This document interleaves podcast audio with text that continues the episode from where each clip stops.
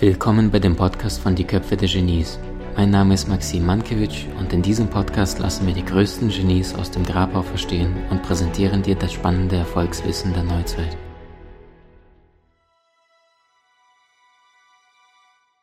Mentales wird Reales, aus Geist wird Materie. Das heißt, wie erschaffst du Dinge im Außen? Und das ist sehr, sehr stark davon abhängig, was du tagtäglich in dein Unterbewusstsein, in deinen Verstand reinlässt. Es gibt Studien da draußen, die belegen, dass wir Menschen wahnsinnig stark beeinflussbar sind. Wenn ähm, eine Gruppe von Menschen in einen Raum reinkommt und dann bekommen sie zwei unterschiedliche Zettel. Auf dem einen Zettel stehen Wörter, die etwas mit dem Alter direkt oder indirekt zu tun haben, so, so sowas wie graue Haare, Gehstock, ähm, äh, schmerzvolles Knie. Und die zweite Gruppe bekam eine Liste, 30 Wörter, die neutral sind. Lampe, Tisch, äh, Sommer und so weiter zwei Gruppen, jeweils 30 Sätze aus diesen, äh, in fünf Minuten aus diesen vorgegebenen Wörtern bilden. Eines indirekt zum Thema Alter zu tun, das andere relativ neutrale Wörter. Nach fünf Minuten ist das Experiment zu Ende. Sie kommen aus dem Raum raus. Jetzt sagt der Psychologe, Dankeschön, Sie sind fertig. Sehen Sie da hinten am Ende des Flurs, das war so ein sieben Meter langer Flur, da ist ein Schuhkarton, schmeißen Sie einfach Ihren Test rein. Hier sind Ihre 10 Euro, alles Gute. So, was die jetzt aber nicht wussten, ist, als sie den Raum rauskamen, dass da oben links eine ganz kleine Kamera versteckt war. Und diese Kamera hat nur eine einzige Aufgabe, Aufgabe gehabt, zu messen, wie langsam oder wie schnell die Menschen diesen sieben Meter langen Flur gelaufen sind. Und diejenigen, die aus der einen Tür rauskamen, in einem Raum, wo das Alter war, im Vergleich zum anderen Raum, wo neutrale Wörter waren, die sind im Schnitt 20 bis 30 Prozent langsamer gelaufen, diesen Flur runter, einfach nur, weil die sich selbst subtil beeinflusst haben mit dem mit dem Älterwerden. Während die andere Gruppe neutrale Wörter und die sind 20 bis 30 Prozent im Durchschnitt schneller den gleichen Flur von sieben Meter runtergelaufen, bevor sie den Zettel reingelegt haben. Das heißt, du denkst, du bist nicht leicht zu beeinflussbar. Doch, bist du. Ich einschließlich. So, und das heißt, wenn ich mir tagtäglich Nachrichten, TV, Radio und Medien reinziehe, wo werde ich denn da landen? Also anders gefragt, wenn ich das mir reinziehe, was, was, was die Masse sich reinzieht, wo werde ich dann am Ende landen? Und du weißt, die Antwort lautet, wo die Masse landet. Und jeden Abend, ich glaube um 20 Uhr, ich habe kein, ich habe einen Fernseher, aber ich habe nicht mal einen Antenneanschluss dran, also ich kriege nicht einen Sender rein. Ich will auch gar keinen Sender rein. Ähm, jeden Abend begrüßt dich der Moderator um 20 Uhr, guten Abend, um dich die nächsten Viertelstunde vom Gegenteil zu überzeugen. Wusstest du, dass im Schnitt in, in so einer Sendung äh, eine positive Nachricht auf ungefähr sieben bis zehn negative Nachrichten kommt? Ja. Und ähm, das Problem ist, die meisten Menschen sagen, ach naja, kenne ich schon, äh, ist, ist alles furchtbar, ist alles furchtbar. Also du kriegst doch nur Tragödien, Umweltkatastrophe, Krieg, hier eine Rakete da, da eine Überschwemmung, da ein Erdbeben und schon wieder Corona-Tote. So, was macht das denn mit deiner Psyche? Dann sagen die anderen, die meisten, eigentlich nichts, Maxim, weil ich kenne es ja sehr tagtäglich das Gleiche. Dann frage ich dich nochmal, bist du sicher, dass es mit deiner Psyche nichts macht? Wenn du dann morgens aufstehst, dann guckst du in dein Handy rein. Oh, Corona-Tote. Du willst dich vielleicht gerade nur einfach bei deinem E-Mail-Provider einloggen. So, dann sagst du, oh, musst zur Arbeit, gehst da rein, schön Radio auf. Oh. Dann kriegst du das gleiche noch auditiv. Und dann kommst du abends an, ganzen Tag gearbeitet. Bei manchen läuft das Büro ganzen Tag im Radio an. Dann kommst du abends an, 20 Uhr, schaltest nochmal die Glotze ein und dann kriegst du das gleiche, was du vorher gelesen, gehört hast, Jetzt kriegst du das noch in Bild und Farbe. Schmerz, Schmerz, Schmerz.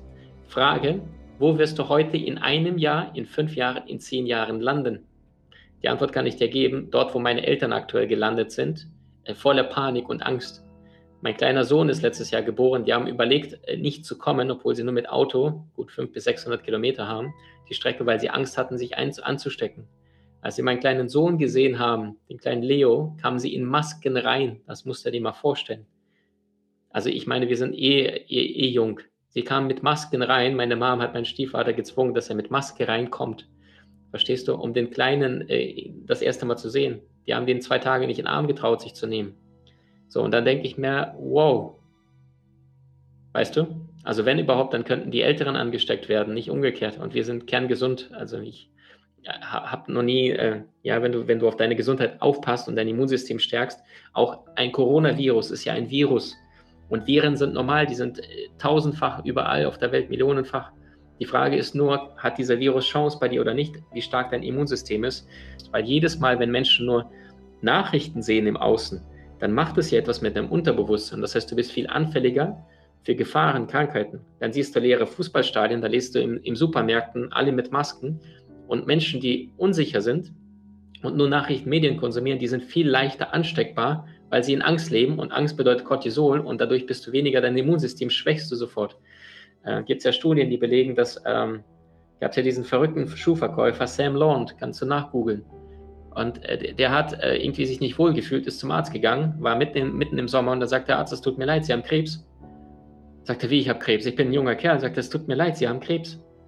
Da sagt der Herr Doktor, wie lange noch? Sagt er, wenn Sie Glück haben, pff, Endstadium maximal drei bis sechs Monate.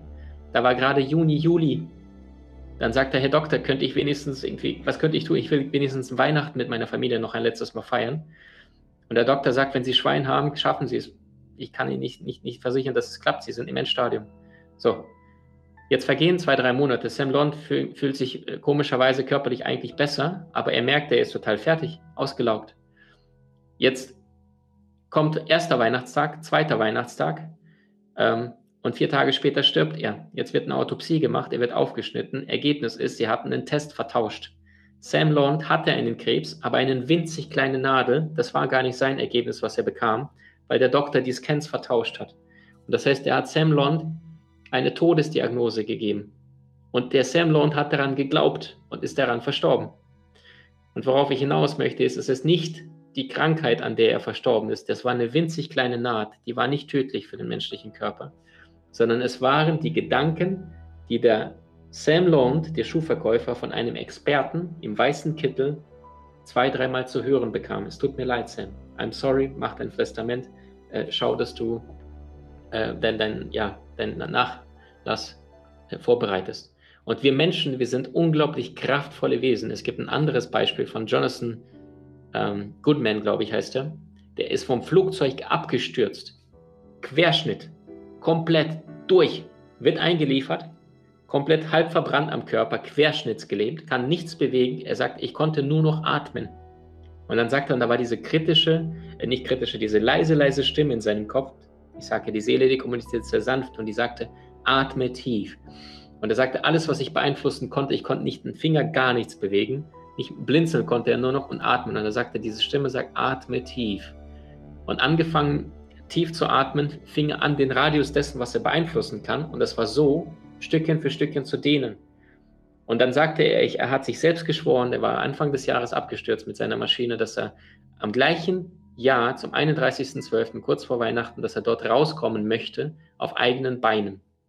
Und es ist überliefert, dass es genauso passiert ist, dass er auf eigenen Beinen auf einen Gehstock als Querschnittsgelähmter da rausgelaufen ist.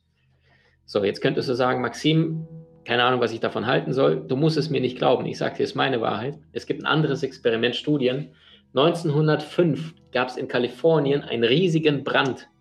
Da stand eine, ein Krankenhaus mit Menschen, die, die behindert waren körperlich, stand in Brand. Problem, es waren über 100 Betten mit Menschen, die, die, die, die behindert waren körperlich, die nicht bewegen konnten, also die Querschnitt hatten oder ähnliches.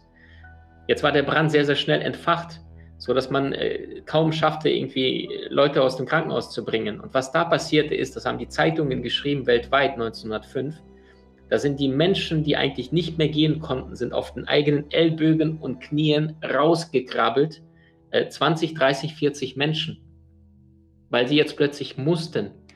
Und die Frage, die ich dir stellen möchte, ist, ist das, was du aktuell fühlst, denkst, handelst und machst, die absolute Wahrheit deines Herzens oder merkst du, dass du dich selbst irgendwo limitierst, beschränkst, einfach nur, weil du dich nicht darauf einlässt, in die Persönlichkeit zu gehen, die du sein könntest, weil vielleicht irgendetwas Angst macht, weil irgendetwas dich verunsichert.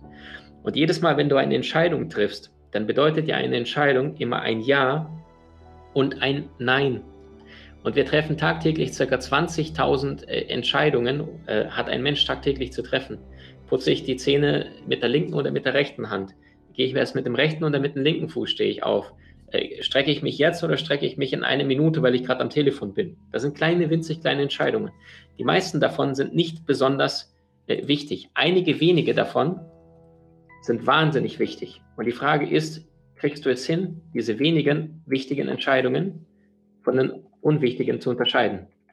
Du hast Menschen in deinem Umfeld, die dir besonders wichtig sind? So teile den Podcast mit ihnen und wenn du es möchtest, bewerte und abonniere diesen. Wenn du noch schneller deine Meisterschaft erlangen möchtest, so findest du über 20 außergewöhnliche Videokurse in unserer Genieakademie unter maximandkevich.com.